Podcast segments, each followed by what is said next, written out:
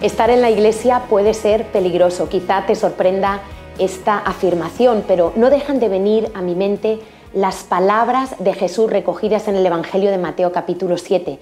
No todo el que me dice Señor, Señor entrará en el reino de los cielos, sino el que hace la voluntad de mi Padre. Y muchos en aquel día me dirán, Señor, Señor, no profetizamos en tu nombre y en tu nombre echamos fuera demonios y en tu nombre hicimos muchos milagros. Y entonces les declararé, apartaos de mí, hacedores de maldad, nunca os conocí. Y es que se habla mucho de conocer a Dios, pero ¿te conoce Dios a ti? Y es que esta es una respuesta vital, porque de eso depende cómo te encontrarás la puerta de entrada al reino de los cielos el día que mueras. Y quiero eh, leerte unos versículos para que arrojen luz sobre esta cuestión. Efesios 1.13 en la NTV dice, además, cuando creyeron en Cristo, Dios los identificó como suyos al darles el Espíritu Santo, nos sella con el Espíritu Santo como una garantía de que somos suyos. Gálatas 4.9, Pablo dice más ahora, conociendo a Dios o más bien siendo conocidos por Dios. Y Juan 10 dice que Jesús conoce a sus ovejas. Y es que no es fácil a veces diferenciar un creyente verdadero de uno falso. Satanás es especialista de disfrazar la mentira de verdad. Y encontramos parábolas que nos hablan de los peces buenos y malos en la misma red, nos hablan del trigo y la cizaña creciendo juntos, ovejas y cabritos, cinco vírgenes insensatas, cinco prudentes.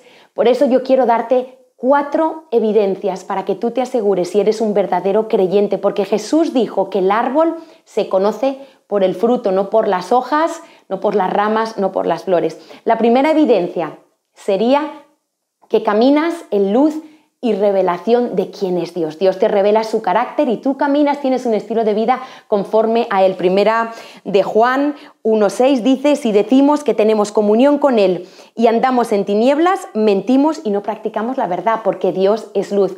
La segunda evidencia sería que tenemos una nueva relación con el pecado.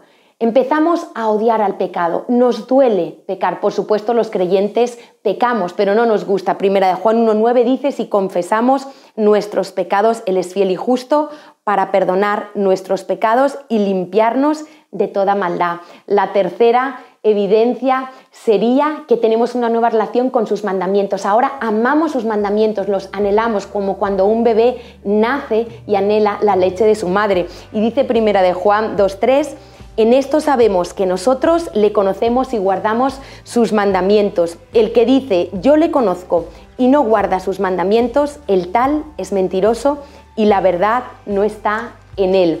Y la cuarta característica, yo diría la más difícil, es la evidencia de que amamos a los demás. Y es que amar como Dios nos pide es ciertamente difícil si Cristo no está en nosotros. Y dice primera de Juan 3, 10, y en esto se manifiestan los hijos de Dios y los hijos del diablo. Todo aquel que no hace justicia y que no ama a su hermano no es de Dios. Te conoce Dios a ti y para asegurarte de esto necesitas hacer dos cosas. La primera es ponerte de acuerdo con Dios con respecto a tu pecado. Porque confesar los pecados no es una fórmula religiosa, perdón por mis pecados, es que el Espíritu Santo te convence, te pones de acuerdo con Dios, llamas malo lo que Dios llama malo, odias el pecado y decides apartarte de él. Y la segunda cosa, necesitas creer solamente en Cristo como el camino para llegar al cielo, no Cristo y las obras, la religión, solamente aceptar que Él murió y resucitó por tus pecados para que puedas tener vida eterna. ¿Te conoce Dios a ti?